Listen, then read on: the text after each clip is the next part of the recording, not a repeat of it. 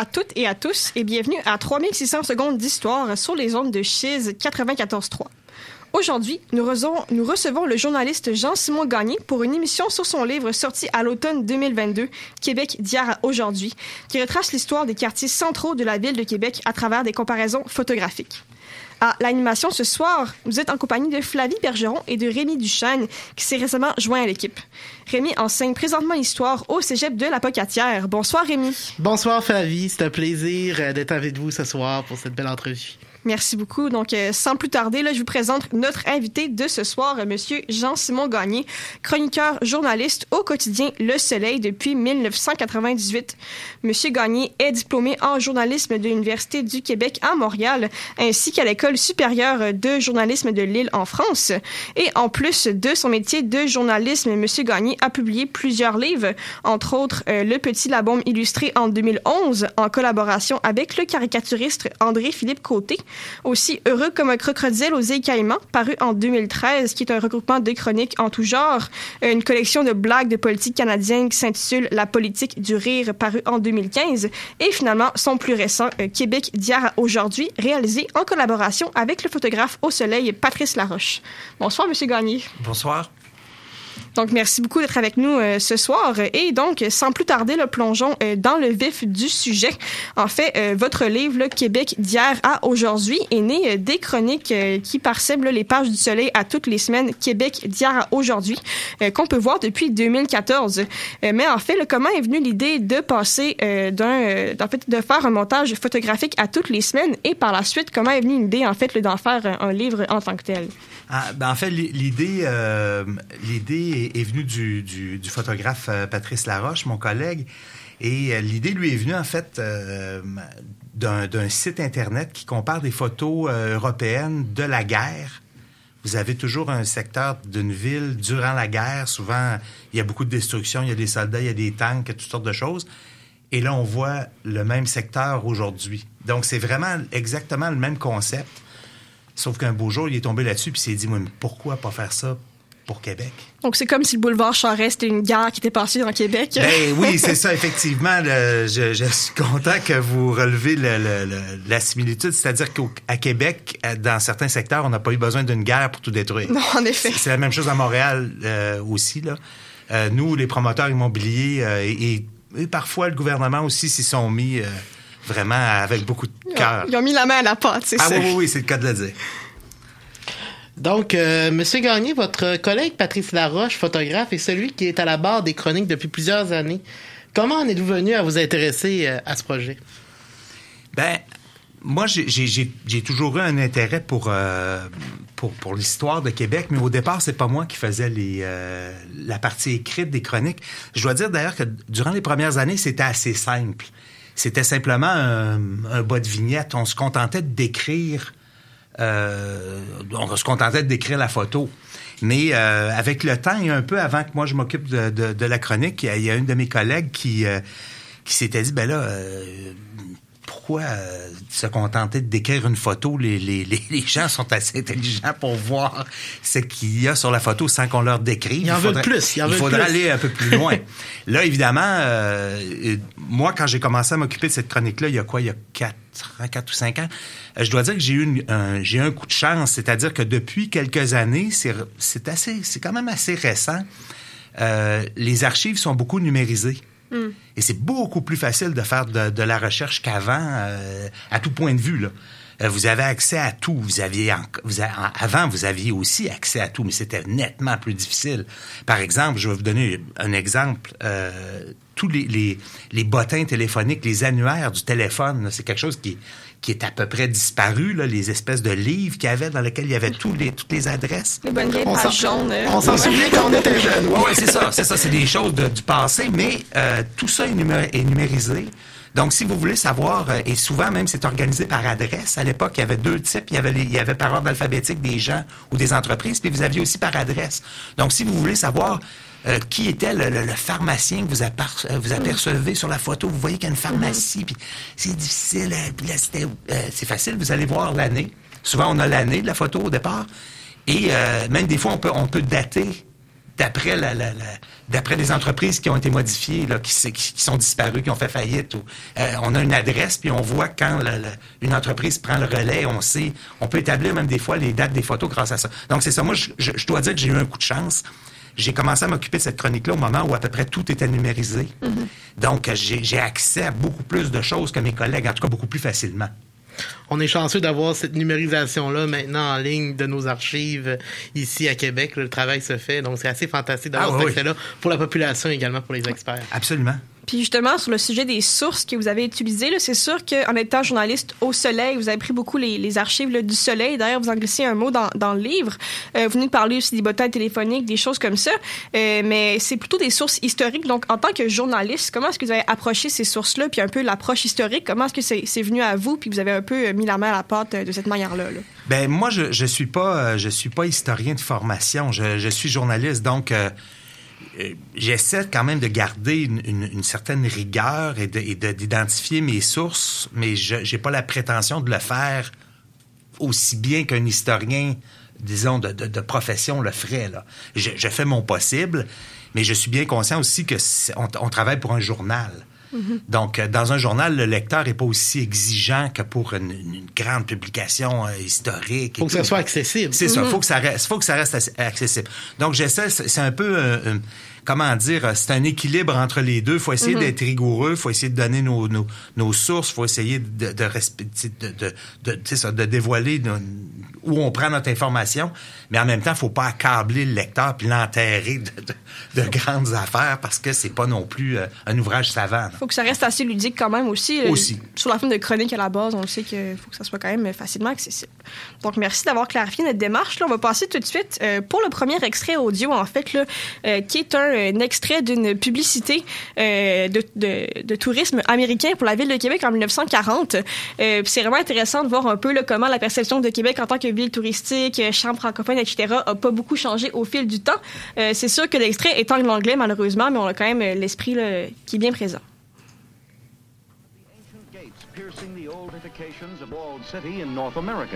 Today it looks down upon the old and the new.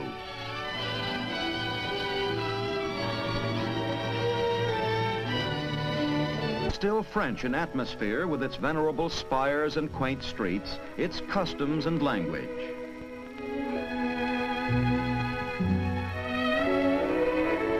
The city consists of an upper and lower town, the two connected by steeply graded streets. And invariably two languages warn of traffic rules, so you can't plead ignorance. But you might believe you were in Paris when you glance at the street signs. The headquarters of the French General Montcalm still stands. And from here, he went forth to that final battle in which he fell. A granite shaft does honor to him. The Marquis de Montcalm could not hold Quebec against the British General Wolfe, but his heroic stand won this tribute from his. Terre en vue, capitaine Cartier. Ha! Quoi demander de mieux? Le cap brille de mille diamants. Il s'agit de l'endroit d'où proviennent les fameuses ondes de 3600 secondes d'histoire. Donc, vous êtes de retour à 3600 secondes d'histoire pour une émission accompagnée du journaliste Jean-Simon Gagné, auteur du livre Québec d'hier à aujourd'hui. Euh, Monsieur Gagné, ce genre de livre euh, est fascinant pour n'importe quelle ville, mais il semble que l'intérêt pour l'histoire de la ville de Québec est particulièrement fort. On peut notamment penser à la popularité de la chronique dans le soleil, ainsi que de nombreuses pages euh, Facebook, de groupes également ayant comme but de partager des souvenirs de la ville de Québec. Pensez-vous qu'il existe un plus grand intérêt pour l'histoire urbaine ou l'histoire du patrimoine bâti de la ville de Québec qu'ailleurs? Peut-être, euh, peut-être. Euh, on, va, on va avoir l'occasion d'y revenir parce que ça a aussi ses limites, mais je, ben, je pense que jusqu'à un certain point, c'est normal. C'est une ville euh, qui est plus que quatre fois centenaire. C'est une ville qui a un énorme potentiel. C'est une ville qui a une énorme beauté. Euh, c'est une ville aussi qui a été beaucoup maltraitée. Ça aussi, on- je, je pense qu'on va y revenir.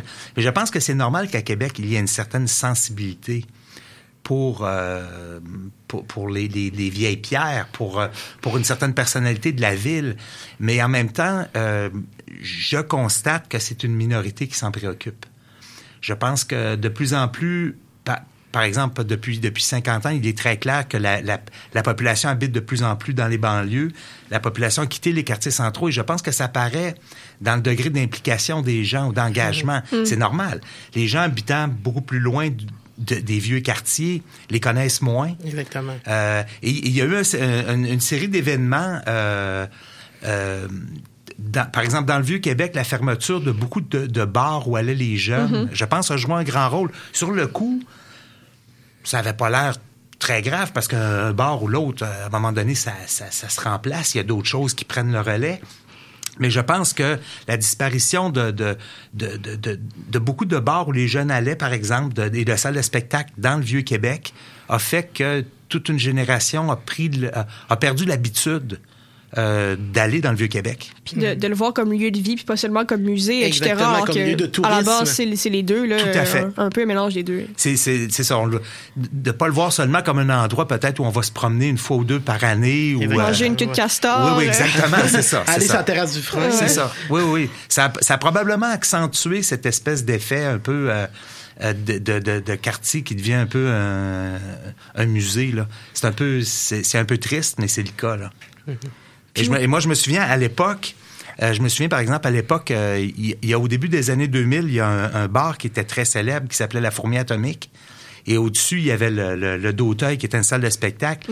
La fermeture de ce bâtiment-là, parce qu'il était euh, trop endommagé, c'est la régie du bâtiment qui l'avait fermé. Mais la fermeture de la Fourmi Atomique et du Dauteuil a entraîné celle d'une série de bars après. Et- Et il y a toute une génération qui, justement, comme je vous le disais, mais je me souviens que sur le coup, moi, j'en avais parlé dans des chroniques. Et il y a des gens qui me disaient, ouais, tu... euh, vous vous inquiétez pour rien, vous êtes un peu nostalgique d'un vieux Québec, un peu peace and love, tout ça, mais c'était, c'est pas ça. Non. C'est pas, c'est, c'est vraiment que toute une génération et les générations subséquentes perdent l'habitude d'aller dans le vieux Québec. Euh, c'est, c'est, c'est triste. Moi, je me souviens, euh, j'ai, j'ai, une, j'ai une cinquantaine d'années, quand j'étais, quand j'étais jeune, quand j'ai commencé à sortir dans les bars, tout ça, les gens ne disaient pas à Québec, est-ce qu'on sort ce soir? On disait, est-ce que tu vas dans le vieux? Parce qu'à l'époque, ben, d'une part, c'est parce qu'il y avait beaucoup moins de concurrence. Les, Ah oui. les- ça s'était pas développé beaucoup les lieux de sortie en banlieue Il y avait seulement un centre. euh, Ouais, c'est Voilà. ça. Donc, c'était là où il y avait une concentration euh, de, de, de restaurants, de bars, de salles de spectacle. De, de- Il y avait encore même quelques cinémas à l'époque euh, dans le Vieux-Québec. Donc, c'est- et ça, ça s'est ça s'est vraiment perdu. Et, et je pense qu'il y a un risque, il y a un effet. C'est justement que les gens perdent un peu l'habitude de voir le quartier comme un quartier habité, comme vous le disiez. Euh, justement, dans le livre, vous parlez beaucoup des, an- des, des anecdotes des habitants de Québec qui ont été euh, très prompts, je pense, à répondre à votre appel, peut-être pour certaines classes de population, mais je pense qu'en général, il y a beaucoup de gens qui sont venus partager leurs souvenirs. Euh, c'est quoi l'anecdote la plus drôle ou, ou savoureuse qui vous a été racontée dans le, dans le de la rédaction du livre? Euh, je sais pas si euh, drôle. C'est plutôt des choses touchantes parce que ce qui fait le plus réagir les gens ou les lecteurs, les, les, euh, les photos qui provoquent le plus de, de, de, de réactions, très clairement, c'est les photos qui montrent des quartiers disparus Ah, ben oui. des endroits qui sont disparus. Et là, je pense tout de suite principalement à Saint-Roch, là où passe l'autoroute sur Pilotis, là, l'autoroute euh, Du du. Frein-Montmorency, Exactement.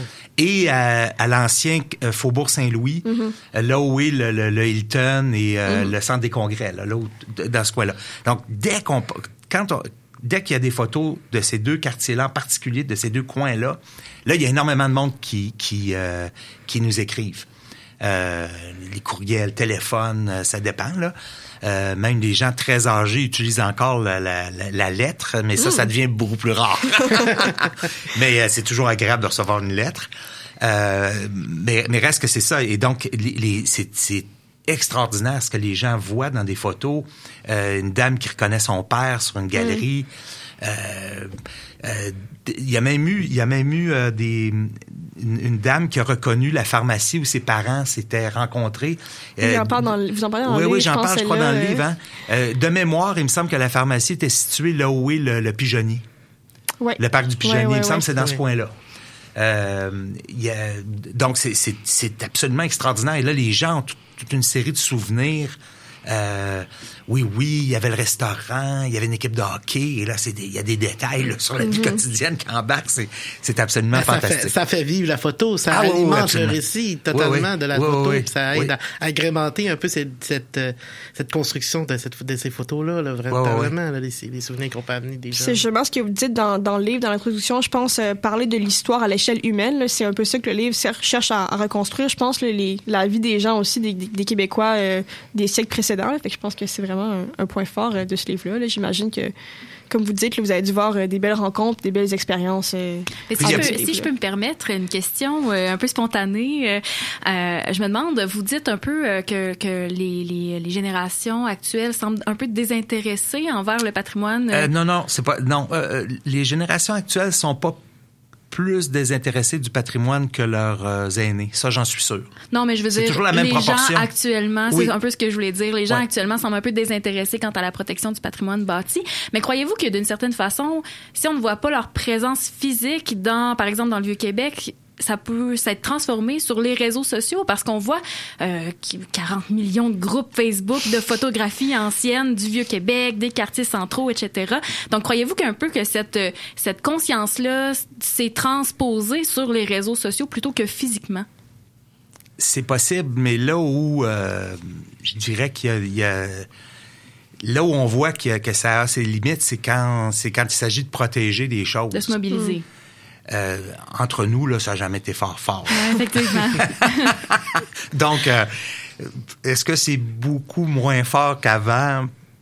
J'irais peut-être pas jusqu'à dire, j'irais pas jusque là. Je pense que ça n'a jamais été très fort, mais il y a une chose qui est sûre, c'est pas plus fort qu'avant. OK. Mais, Mais j'aurais beaucoup, je serais très embêté de dire, est-ce que peut-être que les gens se mobilisent un petit peu moins pour ce Mhm. genre mais je, je, je n'irais pas beaucoup plus loin que ça. Non, il faudrait certainement une analyse un peu plus sociologique pour Exactement. voir euh, le niveau mais, ça, mais, ça, mais on, on constate tout de même que c'est sûr qu'il y a moins, il y a, on n'est plus à, à- à l'âge des grandes démolitions. Là. Ouais. Non. Il- on- là, on est à l'âge où ça gruge. C'est, grugé. C'est plus pernicieux un petit peu, Oui, c'est voilà. moins visible sur On le va arriver peut-être mais- au même point, mais ça va prendre plus de temps. Mhm. Ça- ça- on a- gruge un petit peu. Il y a un petit peu plus de chien de garde, mais disons, du patrimoine qu'avant. Effectivement. Entre autres, les sociétés d'histoire sont là pour euh, Voilà. mobiliser, sensibiliser beaucoup la population à, à ces enjeux. J'imagine que l'ancrage au, au territoire, au patrimoine, au bâti, peu importe, est différent si on le voit de manière virtuelle, comme Amy qui est à la console, qu'on salue ce soir d'ailleurs. Bonjour. assez infiltrée dans l'émission. On la remercie. Euh, mais j'imagine que si l'ancrage est seulement virtuel et pas seulement physique, si on peut pas se rappeler des souvenirs, ah, mes parents se sont, rencontrés là, ou je me rappelle quand je chantais au bar, justement, clairement, le rapport est différent. Euh, c'est plus un rapport euh, de nostalgie ou d'une époque qu'on n'a pas connue qu'une réelle nostalgie ou un attachement au territoire. Là, j'imagine que ça a changé beaucoup à Mais ce en même temps, ça, ça, ça finit toujours par être ça, parce que le Vieux-Québec, il y a plein de maisons Hmm. Qui datent de bien avant qu'on soit né, que même Ouais. nos parents ou nos grands-parents soient nés. Il y, a, il, y a des, il y a des maisons ou des bâtiments qui datent de plusieurs siècles. Mm-hmm. Donc, à un moment donné, effectivement, il faut passer peut-être même euh, à l'étape suivante, c'est-à-dire de protéger les choses, même si on n'a pas de souvenir euh, absolument direct. euh, Juste pour leur valeur en tant que telle. oui, oui, euh, absolument. Oui, oui, parce que ça fait partie de la personnalité de notre ville. Mm-hmm. C'est un, trésor incroyable, mais qu'on. Enfin, qu'on, dont on. Qu'on prend pour acquis, peut-être. Oui, oui, un petit peu, oui. Un petit peu. Un petit peu. Parce que je, je, je regarde, il y a, il y a des choses qui me. la- disons, la chronique est pas là. La chronique d'hier aujourd'hui, c'est pas là euh, pour euh, faire des grandes sorties, des grandes. C'est pas, c'est pas le but de cette chronique-là. À l'occasion, euh, la chronique, elle le fait un peu, mais comme Petit je le dis. message passé à gauche, mais- à droite. Oui, oui, c'est sûr. Mais en général, la chronique essaie de garder sa bonne humeur. Mhm. Ça reste. C'est un petit peu le principe. Mais il y a des choses, il y a des choses qui, qui, qui- qui dépassent un peu l'entendement. Je pense, si on pense aux quartiers centraux, euh, l'énorme euh, trou euh, en haut de la côte d'Abraham, euh, du, du- du- De l'ancien patron, puis de la Oui, façade oui. d'église qui est Oui, restée oui. là longtemps. Oui, là. oui, oui. Vraiment, oui. qui était d'ailleurs, c'était une église qui avait brûlé, euh, qui avait été euh, ravagée par un incendie dans les années 50, qui avait été reconstruite un peu, euh, un peu. Boboche. Un peu- branche à foin. C'est-à-dire que c'était une église avec des bulbes, un peu comme une église orthodoxe. Hmm. C'était assez impressionnant. Et donc, on l'avait, on l'avait construite un peu, ouais, c'est ça, boboche. Puis, puis effectivement, euh, euh, quand est arrivé le moment de, de- de décider ce qu'on allait faire avec, on a dit, ben, ça n'a aucune valeur. donc, on l'a rasé. et là, on l'a rasé. Et depuis ce temps-là, ça pressait de la raser. Mais là, on se retrouve avec rien. Et là, je sais pas, on est rendu quoi? C'est en 2007, je pense, ou 2006. Donc, on est une quinzaine d'années plus tard. Et puis, il y a toujours un trou là. C'est complètement... C'est aberrant, là. C'est... euh, Finalement, il était pas si pressé que ça. Et finalement, c'est ça, l'urgence était, était pas celle qu'on croyait. Là. Et je me souviens qu'au départ, euh, sauf erreur, le ministère euh, des Affaires de la Culture avait demandé qu'on préserve une partie de la façade. Mais C'est pour ça qu'il est resté aussi longtemps, je pense, uniquement la façade. Il est Euh, resté Moi, une je me rappelle et- quand j'étais petite l'avoir vu, juste absolument. la façade. Là. qui au moins, enfin, c'est- un peu triste de garder juste une façade, mais il y avait ça. Et même ça, c'était trop parce que je me souviens qu'il y a des gens qui grimpaient dedans. Et là, le maire de l'époque avait dit, euh, ben là, c'est dangereux, il y a des gens qui grimpent dedans, là, mais c'est parce que si on, si on raisonne comme ça, ça pourrait aller loin. Il y a des, grands- sûr. des gens qui grimpent sur la pont de Québec, on ne démolit pas. Donc, euh, parlant, euh, parlant d'aberration dans le personnage, dans le paysage urbain de Québec, passons à notre second extrait sonore euh, qui peut peut-être rappeler euh, des souvenirs à quelques-uns d'entre vous. Donc, dans les années 70, là, devant la perte de prestige justement des quartiers centraux au profit des centres commerciaux, on décide de construire le très mal aimé et peu prestigieux Mail Saint-Roch. Donc, on écoute un, reportage des archives du Radio-Canada à ce sujet-là.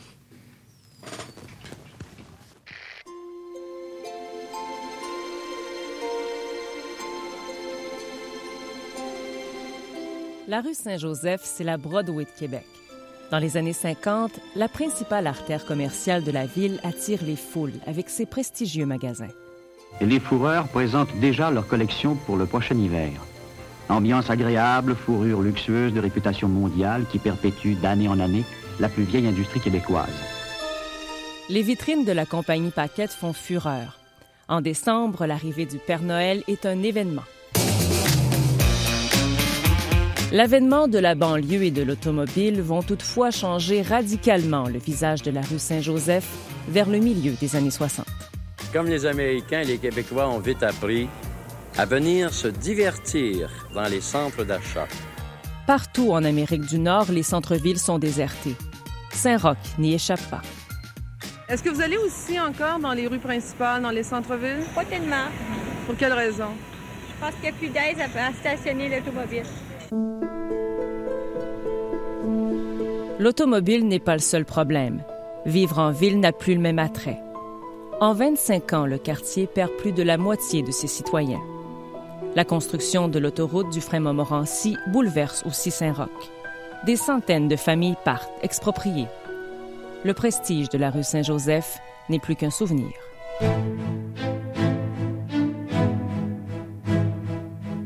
L'opération est audacieuse.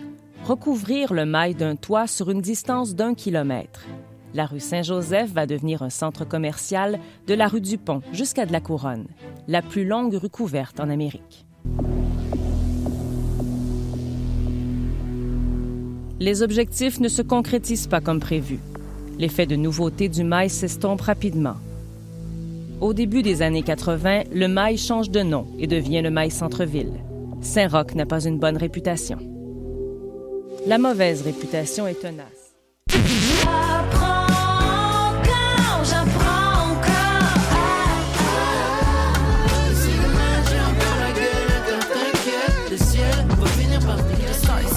On se bat, on survit, on esquive les coups de matraque jusqu'à temps qu'on soit égaux. Planche, on monte pour black. Hey yo, appelle-moi la Lyon, c'est chaud. Écoute locale avec Chiz 94.3. Jeanne d'Arc, tu dois libérer la France du joug de l'anglais. Est-ce que ça peut attendre? C'est 3600 secondes d'histoire. Oh, est-ce que je peux me tirer une bûche? On n'en a pas pour 100 ans. Bonjour et re-bienvenue sur les ondes de 3600 secondes d'histoire H6 94.3. Donc, euh, replongeons dans le vif du sujet sur notre interview euh, sur le livre Québec d'hier aujourd'hui. Donc, euh, Monsieur Gagné, on parle beaucoup depuis tantôt du patrimoine bâti de Québec et des habitants de Québec en général. Mais comment décrirez-vous la relation de la ville de Québec avec son patrimoine? Et non seulement la ville, mais c'est quoi la relation que les habitants, donc les Québécois eux-mêmes, entretiennent avec ce patrimoine bâti-là? Euh, c'est toute une question. Peut- ah, je pense qu'on pourrait faire. euh, Désolée. Non, non, mais c'est une question très intéressante. Justement, c'est le, Je dirais que presque c'est à la, à, la, à la source même du livre. C'est une relation assez complexe. Euh, même c'est tellement complexe que je, je sais même pas par quel bout la prendre. Mais je vais vous donner un exemple d'une chose que, que j'ai appris euh, au fil de, de, de, de mes recherches, une chose que je soupçonnais pas. Euh, on parlait des destructions tout à l'heure des, des, des- de, plusieurs quartiers centraux, Saint-Roch, en fait des anciens faubourgs. Et puis au, au fil du temps, à, à force de faire de la recherche, je me suis rendu compte un peu euh, les décideurs à ce moment-là, si on, si on se reporte dans les années 60, par exemple, les décideurs euh, à Québec, qui, qui, qui soient, euh, peu importe, qui, au Conseil de ville ou au gouvernement du Québec, avaient une relation assez particulière avec la ville de Québec et avec euh, une relation assez particulière avec l'architecture anglaise, ce qu'ils Mhm, interprétaient comme mhm. l'architecture anglaise. Et ça, ça a probablement joué un rôle parce qu'à l'époque, ils ne voyaient pas vraiment l'intérêt, par exemple, de, de l'architecture victorienne. Et pour certains, euh, c'était même une, une- une architecture du l'architecture du conquérant. Pas tous, Ouais. évidemment. Ça allait pas jusque-là. Mais il y avait aussi que, c'est- que, que ces bâtiments-là étaient moins vieux. Si on se reporte, disons, à la fin des années 50 ou au début des années 60, euh, les bâtiments de la fin de l'ère victorienne, c'était pas si vieux que ça. Mhm. C'était pas des choses... euh, C'était nos bungalows d'aujourd'hui. Ouais, peut-être, jusqu'à un certain point. Donc, c'est ça, il y avait moins, il, il- il voyait moins le charme de ces choses-là. Et donc, euh, c'est c'est ce qui explique peut-être aussi pourquoi ça a été aussi facile euh, pour eux de, de décider de ça. Ils voyaient pas, la- je, je veux pas généraliser non plus, mais disons que beaucoup ne voyaient pas la, la, la valeur de, de ces, de ces bâtiments-là. Et donc, euh, il y, avait d'autres, évidemment, il y avait d'autres affaires qui, qui entraient en ligne de compte. Quand ils ont démoli beaucoup le, le faubourg Saint-Louis pour construire, le, par exemple, le complexe G et tout ça, la, la, la, la mairie de Québec, euh, c'était le maire La Montagne à l'époque. Lui, lui, une de ses craintes, pour ne pas dire une de ses peurs paniques, pour ne pas dire une de ses, euh, de ses- de ses- oui, de ses cauchemars, c'était que la fonction publique québécoise se développait très vite, mais Mhm. vraiment très vite. Et, et donc, lui, la, la- la crainte, c'était que si on va pas assez vite, si on construit pas les bureaux, si on construit pas les infrastructures, ben, ça va s'en aller à Montréal. On va manquer le bateau, Ouais, puis ils voilà. vont aller amener leur. On va perdre des ministères, on va perdre de l'administration, là. Puis là, vraiment, on va perdre quelque chose d'important à Québec. Donc, il y a- c'est ça. Quand on regarde un peu puis qu'on essaye un peu d'expliquer les, décisions qui nous apparaissent totalement aberrantes du passé, ben quand on fouille un peu finalement et qu'on essaye de se mettre à la place des gens, quand on lit ce qui- ce qu'ils écrivaient ou euh, qu'on lit ce qu'ils racontaient, on, on découvre des choses justement qui, je dirais pas qu'ils les excusent, mais qui explique. ouais, il y a des circonstances Ben, atténuantes un Chaque peu. personne est, est fils ou fille de son temps. Oui, c'est ça, pas- exactement. On peut pas juger nécessairement les acteurs du passé avec nos critères d'aujourd'hui. Exactement, tout à fait. Oui. Donc, c'est un peu, un- si je peux me permettre, Oui. c'est un peu comme euh, la construction du maïs Saint-Roch. Euh, À l'époque, c'était l'ère des grands centres d'achat. On voulait réattirer les gens vers Saint-Roch en construisant un mail qu'on disait, mon Dieu, les gens vont venir continuer d'aller leur- acheter leur gros manteau de fourrure ici. La plus longue rue couverte en Amérique du Nord, c'est Ben, pas rien. ben, là. quand même, pas rien. euh, quand même. Mais, mais c'était une décision un peu euh, politique, économique, d'essayer de ramener les gens vers la, vers le centre, euh, le centre-ville. Alors, voyait ce que les États-Unis faisaient, donc on se disait il faut faire un peu comme Exact. les États-Unis avec cette ère de centres commerciaux. Donc justement, vous nous avez parlé euh, de cette architecture anglaise un peu euh, mal vue au début, euh, à l'époque des années 60. Euh, C'est quoi la relation justement qu'avait avec le patrimoine, par exemple, autochtone, français ou religieux? Que- Quelle relation qu'on a avec ce patrimoine-là aujourd'hui? Ben, comme je vous dis, c'est, très complexe. À l'époque, je, la chose qu'on voyait le plus, c'était la crainte de perdre le patrimoine français. Mhm. Ça, c'était, c'était la terreur. Ouais. On avait l'impression qu'il n'y en avait pas assez. Puis on, on- c'est pour ça d'ailleurs qu'on a construit un peu euh, le Place Royale Mhm. comme il a été reconstruit, plus ou moins euh, inventé, mais en tout cas, euh, ça reste que on, on avait l'impression qu'il n'y avait pas assez de patrimoine français, puis que le, le- le caractère français, même à- du point de vue de l'architecture de Québec, était continuellement menacé. Pour ce qui est des, des autochtones, je, je peux dire que la question est, est presque absente Mhm. avant les années 90. Ouais, oui. Si on Oui. est généreux. Oui, en étant généreux. Oui. Puis qu'en est-il du patrimoine religieux là-dedans? Surtout euh, dans les dernières années, là, on voit beaucoup de, de destruction d'églises. euh, celle en haut de la côte d'Abraham, euh, comme on parlait. Euh, il y a aussi eu celle sur Grande Allée, là, proche des tours à bureaux. Euh, aussi l'église Saint-Sacrement récemment, qui a fait l'objet d'une mobilisation citoyenne assez importante. L'église Saint-Jean-Baptiste qui tombe en ruine, mais on fait rien, pas d'argent, etc., etc. Euh, comment est-ce que vous décririez cette relation avec le patrimoine religieux qui est somme toute assez complexe aussi, Ouais, j'ai l'impression? Le, le patrimoine religieux, c'est c'est- c'est ça. C'est d'un côté, ce sont très souvent les bâtiments les plus significatifs Mhm. d'un quartier, d'un village. euh, mais d'un autre côté, il y, a il y a une relation un peu. Il y a une relation un petit peu. D'amour-haine. Ouais, c'est ça, exactement. voilà. C'est en plein ça. Haine, amour, haine, peut-être même un sandwich. euh, Est-ce que vous diriez que la relation est plus difficile parce qu'il y a un autre acteur en jeu, par exemple les paroisses, euh, etc., l'archi- l'archevêque de l'archevêché de Québec ou euh, Ben, euh, moi, sans, sans partir en croisade, c'est le cas de le dire. voilà. Je- je constate que euh, la- la- l'Église catholique au Québec va, va défendre férocement, euh, par exemple, le, le- le crucifix à l'hôpital. Il y avait eu il y a quelques années là, tout un psychodrame autour du crucifix à l'hôpital Saint-Sacrement. Mhm. si Oui, souviens oui, bien. Ah là, c'est là, c'est c'est terrible. Là. Par contre, on démolit des églises. Puis ça, et moi, j'en déduis, parce que moi, je, je- je suis un mécréant, j'en déduis que le crucifix coûte rien. Voilà. Puis que l'église, ben là, il faudrait. faut payer le chauffage, l'entretien. Ça commence à coûter cher. Un crucifix, ça coûte juste un clou. On Oui, le le exactement. C'est en plein ça. Un clou, puis de l'encre, puis du papier euh, pour en parler en Sauf que ça n'a pas du tout le même. le Non, même voilà. impact. Non, dans le paysage urbain, mettons que l'impact n'est pas vraiment le même. Mais moi, je, donc, je- euh, ça m'a toujours, euh, j'ai toujours été renversé. On va, euh, vous allez, si vous allez casser des vitres ou euh, vous, vous, vous cassez un poteau, je sais pas, on va vous accuser de vandalisme, vous allez peut-être faire de la prison, vous allez faire en tout cas. Puis vous pouvez démolir une église qui a 200 ans, puis. ça passe crème. on- Voilà. on Mais ça, c'est du vandalisme à la, Au patrimoine. puis de, de- de la puissance. euh, Mhm. de- de- je pense, euh, quand je, je suis revenu à Québec au début des années 90, puis une des premières choses que j'avais remarqué, je pense que une des mes premières visites quand j'étais revenu à Québec, parce que j'avais habité à Québec avant, puis j'avais été absent quelques années, donc j'étais allé euh, au, euh, voyons, au Cap Tourmente. Et sur le chemin du Cap Tourmente, il y a un endroit où vous tournez, et à cet endroit-là, il y avait un ancien moulin qui datait de je sais pas, 1700 quelque chose, peut-être même fin des années 1600. là. Je, je veux pas dire de, de là, mais c'était un moulin qui avait au moins euh, 300 ans. Là, pas- pas Il loin. était vieux. Oui. Et le moulin, quelques semaines plus tard, est disparu pour faire place à un garage en tôle gaufrée. Là. C'est tellement triste.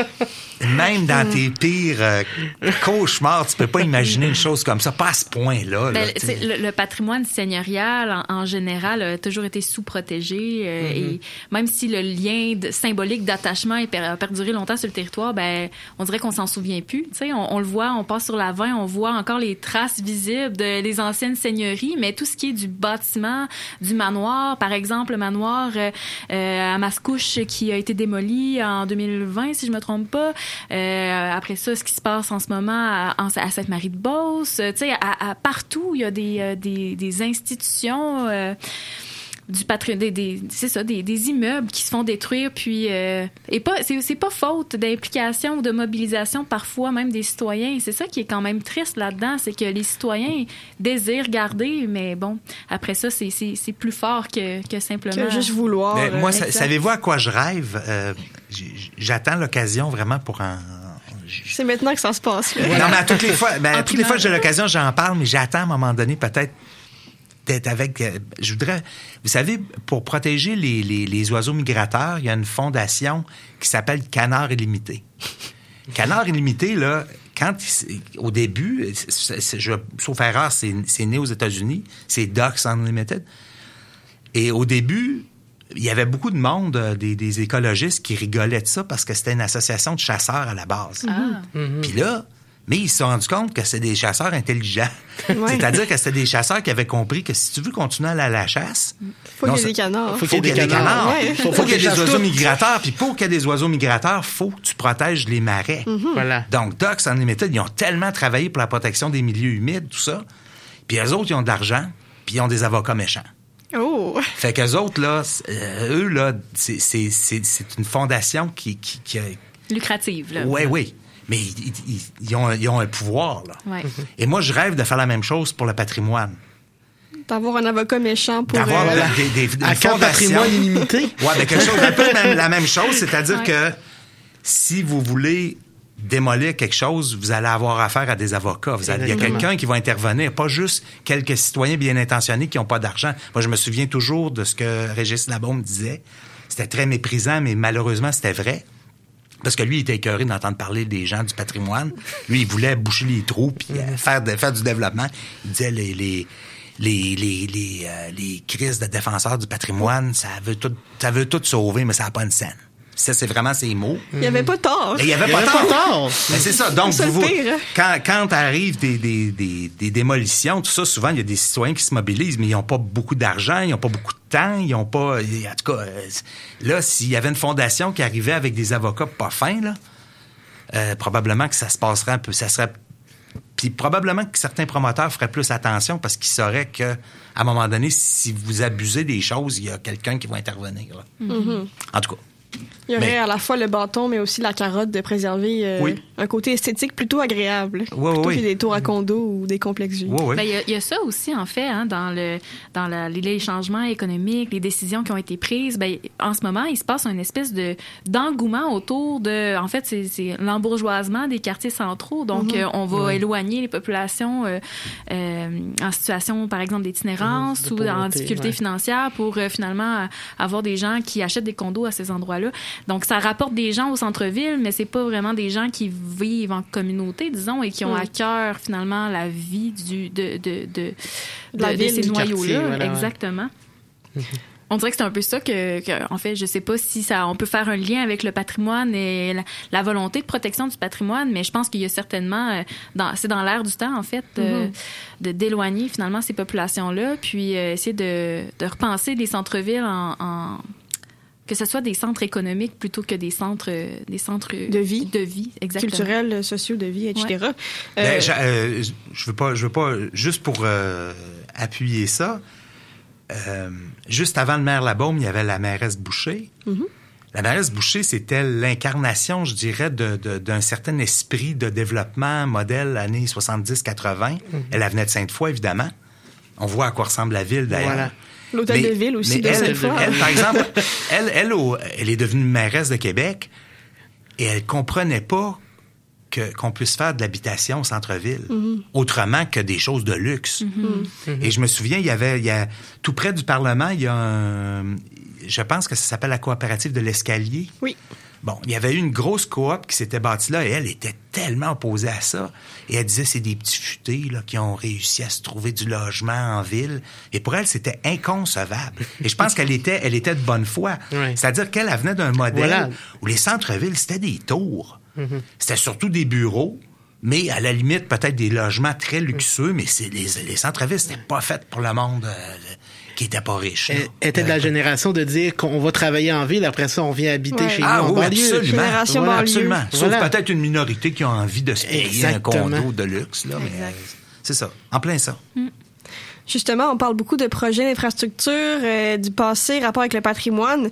Euh, surtout à Québec, dans les dernières années, on voit beaucoup de projets qui sont très, très ambitieux, comme le projet du troisième lien, le projet du tramway. Euh, on peut discuter longuement si on est pour ou contre de ces projets-là, mais n'en reste pas moins qui vont modifier euh, très fortement euh, l'identité de la ville, son identité urbaine, et etc. Et euh, justement, pensez-vous qu'un livre comme Québec aujourd'hui peut faire... Où est-ce que vous pensez qu'un livre comme ça se positionne dans un débat de la sorte, qui implique beaucoup la conservation du patrimoine et aussi la qualité de vie là, des gens dans les quartiers centraux euh, par le fait même? Euh, D'abord, le, le- le- ce livre-là, dans l'idéal, c'est un, c'est, on, on espère en faire deux. Ah. Et on espère qu'il y en aura un ce sur les autres. Ouais. Ben parce que euh, on n'a pas choisi ce qu'on a choisi par snobisme ou Mhm. euh, c'est simplement parce que là il fallait faire un choix. On a décidé de se concentrer quand même. euh, donc euh, effectivement il y a moins de choses de Saint-Sauveur. Il y a pas les, les banlieues auraient été très très très intéressantes à faire. Mhm. Ça peut-être si on en fait un deuxième, ça serait là-dessus. Surtout ça, peut-être qu'il a plus changé en dedans de Voilà. 100, 150 ans. Absolument, là. oui. Euh, des chemins de terre, puis maintenant, on a des bungalows à pu finir ou des centres d'achat. ou. Des maisons pareilles. Maisons Mhm. pareilles, oui. Oui. Toujours un grand hit. Donc, probablement que le tome 2 serait euh, les banlieues. Euh, en évitant, par exemple, d'avoir seulement des photos aériennes de avant, Ouais. après des champs. Puis là, euh, Mhm. donc, il y a quand même des choses, il y a quand même des choses très étonnantes à faire. Mhm. là. Mais c'est ça. Est-ce que je ne sais pas si la, la chronique, elle, comme je vous disais tout à l'heure, elle garde sa bonne humeur. Elle, elle essaye de rester. Il n'y a pas, il y a pas de, très peu de grandes histoires dans, dans, dans, dans, dans cette chronique-là. C'est toujours, c'est, la grande histoire, elle, elle arrive par accident. Mhm. Euh, on, va, on, va, on va entrevoir la guerre, peut-être à cause, parce qu'on voit un militaire passer, euh, ou un camion militaire en, en 42, euh, quelque chose comme ça. Mais en général, c'est vraiment l'histoire presque au quotidien. Mhm. Donc, les, les, les grands, comment dire, les, les espèces de, de- Les grands débats comme le troisième lien, comme, le- tramway, ils, ils sont jamais ab- abordés de front et c'est pas le but de la chronique.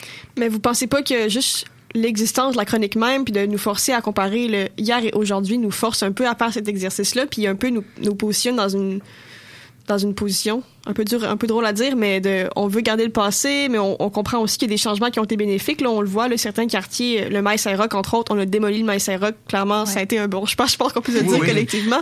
fait que vous trouvez pas un peu que ça nous force un peu à prendre une position dans, dans des débats comme ça où Oui, où garder la mais bonne ça, humeur, mais, un peu. euh, Oui, mais, mais ça, justement, c'est au lecteur de faire Mhm. sa démarche. C'est au lecteur de, de réfléchir à ça et moi, je lui fais confiance. Euh, on, lui, on lui fournit un certain nombre de, de photos, de, de preuves, parce que ce sont des preuves du, du passé. Mais c'est ça, la, la- la- vous avez raison de le dire, j'insiste, moi, beaucoup là-dessus. Ça n'est pas juste euh, un exercice de nostalgie. Mhm. C'est un, nostal- c'est un exercice qui est très utile aussi pour préparer le futur, pour Mhm. voir nos bons coups. Parce qu'il y a des bons coups, là. Je pense qu'il y a vraiment personne qui s'ennuie des gros réservoirs de mazout sur euh, le long du, du, du boulevard, Boulevard Champlain. Champlain. là. Mhm. Euh, Il y, a- il y a quelques bons coups comme ça qu'on a fait. Puis on en a fait, on a fait quand même quelques-uns. On en a fait des, des très, très mauvais. Mais bon, ça, ça fait aussi partie de l'existence d'une ville, je suppose. Donc, euh, justement, quand vous parlez que dans votre introduction, justement, le livre euh, Québec aujourd'hui n'est pas... Le but du livre n'est pas de juger, mais seulement de montrer cette évolution euh, de la ville. Euh, bien que cette position soit tout à fait pertinente dans le cadre d'un projet comme celui-ci, il n'en reste pas moins que nous serons un jour appelés à juger euh, de la pertinence, et même déjà vos lecteurs à appeler à juger de la pertinence de garder ou non ces bâtiments dans leur forme actuelle. Euh, dans ce cas, quels sont selon vous, et en fonction des témoignages que vous avez recueillis, les critères qui devaient être pris en considération pour conserver ou non un, un bâtiment patrimonial? Pour conserver un bâtiment patrimonial, moi, en fait, là, je, je- je trouve en particulier dans les, dans les quartiers centraux, euh, on fait pas assez de recyclage d'édifices. Euh, je comprends qu'on peut pas toujours tout conserver, on peut pas toujours. C'est impossible. C'est impossible. Mais on n'est pas fort là-dessus. On en fait un petit peu, mais bon, on sent qu'on n'est pas fort. Et même, il n'y a pas juste le, y a pas juste le côté euh, patrimonial ou historique qui est en cause, il y a aussi le côté euh, écologique. On gaspille tellement de matière, c'est hallucinant. Là. Il y a des bâtiments dont, dont le, le- le- le- comment dire, la structure est encore bonne, puis là, pour toutes sortes de raisons, on, on démolit, on envoie tout ça euh, dans, dans, un, dans une déchetterie, euh, puis on reconstruit tout complètement. C'est, un tel gaspillage, là. Euh, il faudrait vraiment... Ça, ça, ça, ça devrait être une des, des- un des grands combats, c'est qu'au moins, quand on démolit quelque chose, il y a une grande partie qui soit récupérée, mais déjà de démolir moins. Mhm. Tout Essayer au de- moins la structure. Quand Essayer de, de recycler des bâtiments, au moins quand c'est possible. Mhm. c'est- déjà, ça, ça serait... Ça serait un, un- un pas de géant, là. Surtout à Québec, on a beaucoup démoli pour faire place à l'automobile. Voilà. Puis Oui. après ça, les banlieues et tout le, Absolument. le reste que, que ça amène. Mais je- moi, je, moi je, en fait, pour les, les- surtout le secteur qui est touché dans, ce- qui est traité dans ce livre-là, là, je- moi, je serais assez euh, intransigeant pour les démolitions. C'est-à-dire, prenons le Vieux-Québec intramuros, par exemple. OK? Moi, j'ai, ça fait des années que je parle à des architectes et très souvent, ce qu'on me dit, oui, mais c'est, oui, oui, mais toutes les époques doivent être représentées dans le Vieux-Québec et ça, moi, je- ça me dépasse un peu, là. Parce que le Vieux-Québec, faut comprendre ce que c'est. C'est tout petit, là. Mhm. C'est même pas gros comme un arrondissement à Paris. Voilà. C'est- pas c'est pas un arrondissement de Barcelone ou de Paris là. Mhm. Puis quand tu as une ville ancienne très grande, oui, tu peux faire toutes sortes de- d'expériences, de projets, puis c'est le fun. Moi, j'ai rien contre, contre l'architecture très moderne, là. Pas du tout. J'ai pas de problème avec ça. Sauf que là, par contre, quand tu as trois rues, tu vas-tu faire des, des- du bric-à-brac de verre partout, Voilà. toutes sortes de choses? Là, ben, qu'est-ce que tu veux? Ça, ça sera plus le vieux Québec. Il y a une question d'uniformité Ben aussi. oui, c'est ça. De pouvoir conserver un peu Qu'est-ce que tu veux? Je sais que ça, ça, ça, ça fait hurler les, les, les, les- de, de- de rage plusieurs architectes parce qu'ils disent c'est, c'est ridicule, vous, euh, vous voulez euh, pétrifier cet endroit-là. Mais oui, mais écoutez, il y a trois rues.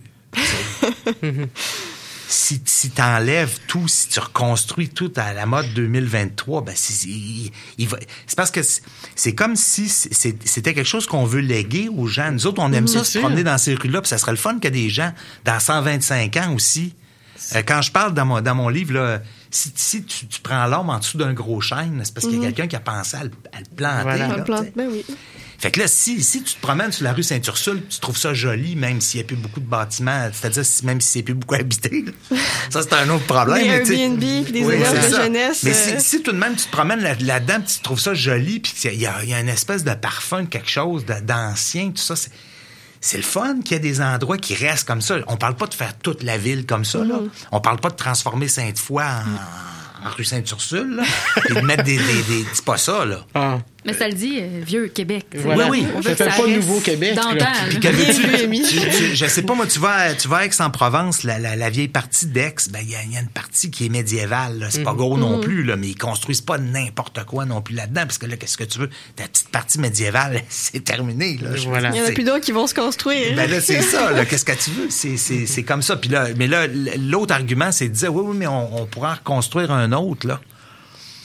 Euh, si vous faites des affaires artificielles, on pourra. euh, euh, puis là, on, on nous parle des Chinois qui ont reconstruit un petit bout de Québec, puis du, de, de, de de ça, mais Comme à Las Vegas aussi. oui, comme à Las Vegas, on fait, voilà, un mais, beau euh, mais de toute façon, moi, j'ai, j'ai pas de problème avec ça, on n'en reconstruira pas d'autres. Non. Ah non, en effet. si on le détruit, on reconstruira pas la même chose. Non, pas de- ça, c'est sûr. Pas la même durabilité Mais de il y, a- 14 il y a- ans. il y a aussi un autre, euh, un autre euh, enjeu, je pense, d'actualité en ce moment. euh, c'est euh, l'assurance. Comment assurer, comment préserver Mhm. un bâtiment ancien si on n'est pas capable de l'assurer? Là, c'est Mhm. vraiment un enjeu d'actualité où euh, Ou de le tenir à jour aussi, puis de faire les réparations nécessaires Exactement. Mais plusieurs propriétaires sortent dans les journaux dans les dernières semaines pour dire, ben moi, ma prime d'assurance, je- je- je- en fait, je ne suis pas capable d'être assurée. Et quand je suis capable d'être assurée, ma prime d'assurance double après la première année, quadruple après, après Puis la pas première seulement année. la prime d'assurance. Quand on veut justement restaurer ces, ces monuments-là, souvent, ben, les propriétaires se retrouvent, ben, écoutez, il faut que je suive des normes, je veux bien les suivre, mais les montants sont astronomiques. Comment voulez-vous que je subvienne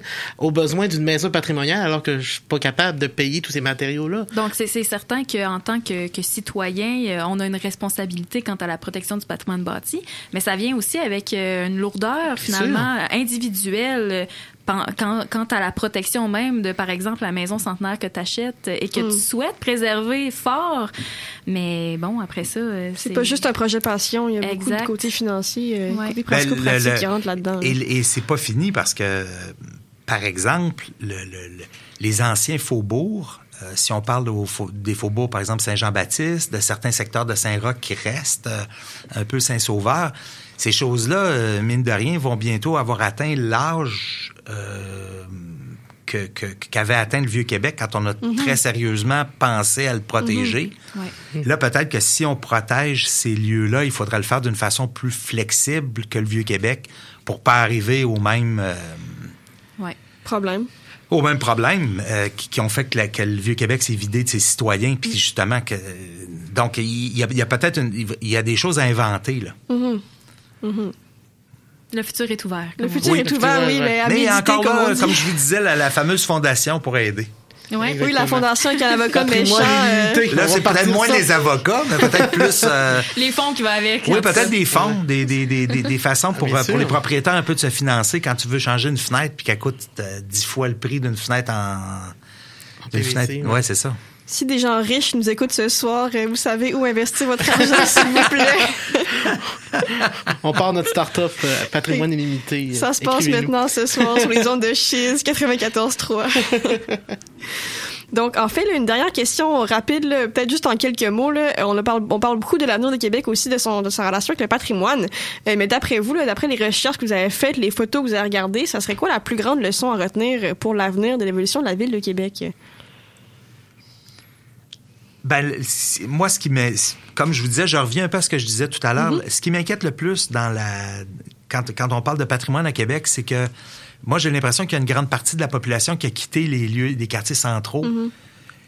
et qu'il y a un danger que ces gens-là euh, aient, aient pas assez de proximité pour, pour, se, pour s'y intéresser. Il y a aussi le fait que les quartiers centraux deviennent un peu marginaux. Mm-hmm. C'est-à-dire que ça reste qu'il y a 80% des gens qui n'y habitent pas, euh, Mm. qui y vont presque pas. Euh, le mode de vie est très, très, très différent. Euh, donc, à un moment donné, ça devient, euh, ça devient très, très... euh, ça devient un peu marginal. Moi, j'habite dans le quartier Saint-Jean-Baptiste. Il y a un espace vert digne de ce nom. Et ça fait quatre ans qu'il est occupé par un stationnement. C'est des, c'est des pépines, c'est des, c'est des, euh, c'est des gros euh, engins parce qu'ils rénovent une école, puis avant ça, c'était une autre rue. Mhm. Mais il y a personne qui se préoccupe de ça. Il y a eu la pandémie en plus, les, les- les gens des quartiers centraux avaient besoin peut-être de, de, de, de parcs. S'il y a un moment où tu avais besoin d'un parc, c'était là. En effet. Mais donc, il y a- il y a- il- je pense qu'il y a une. il y a- il y, a, il y a un danger que ces quartiers-là soient un peu oubliés, soient marginalisés parce que c'est, ça fait plus partie du mode de vie. Là. Voilà. Que ça devienne pas, euh, c'est bien Mar Marchand qui disait, ça devienne pas un Disneyland.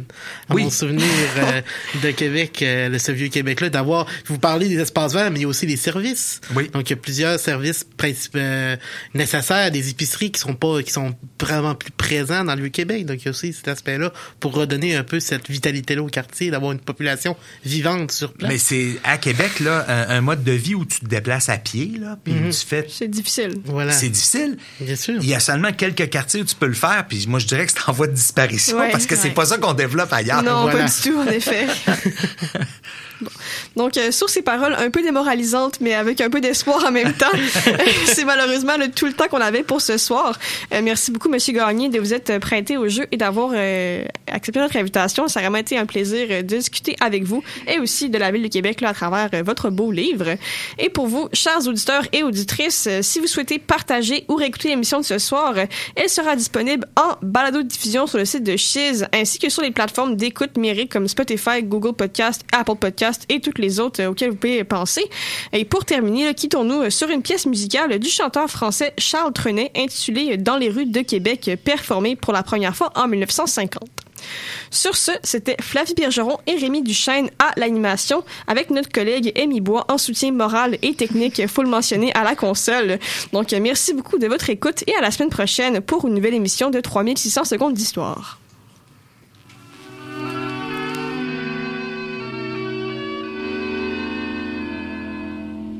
Depuis l'automne, que de villes parcourues, que de boulevards et de rues. New York, aux régularités, Chicago si joli, l'été, mais au cœur du joyeux hiver, c'est les rues de Québec que je préfère. Dans les rues de Québec, par temps gris, par sec, je m'en vais au vent, cœur joyeux, en rêvant. Bien des gens me sourient en pensant à Paris.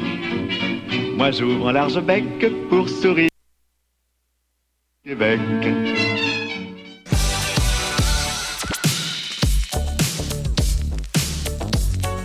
Vous écoutez Chiz 94.3 FM à Québec.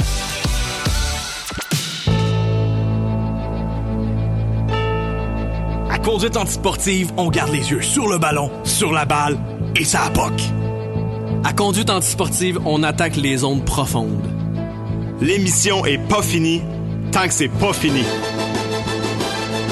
On vous promet 60 minutes vraiment intenses, sauf pendant la pub.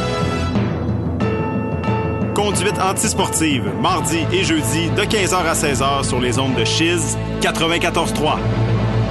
Hey, what's up tout le monde, c'est Young G. Je voulais vous inviter à écouter Les Architectes du Son, émission 100% rap. C'est du lundi au vendredi dès 17h30 sur les ondes de Chiz 94.3 FM.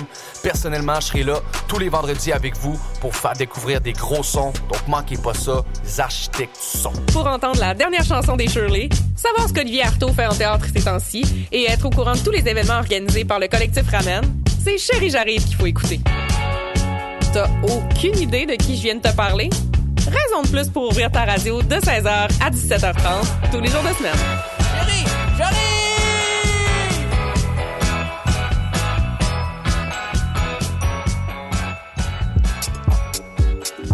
A priori, c'est un cocktail de jasette à saveur politique, sociale et militante, gracieuseté des étudiants et étudiantes en affaires publiques et relations internationales de l'Université Laval.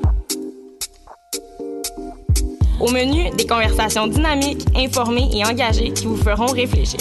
Donc, si vous voulez écouter des jeunes politisés, vous partagez ce qui les anime ou ce qui les garde éveillés la nuit, c'est un rendez-vous les mercredis 10h sur les ondes de Chiz 94.3.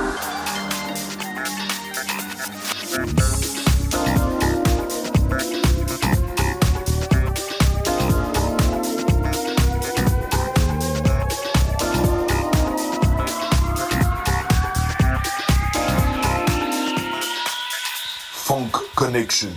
les mercredis de 19h30 à 21h30 sur les ondes de Cheese 94.3.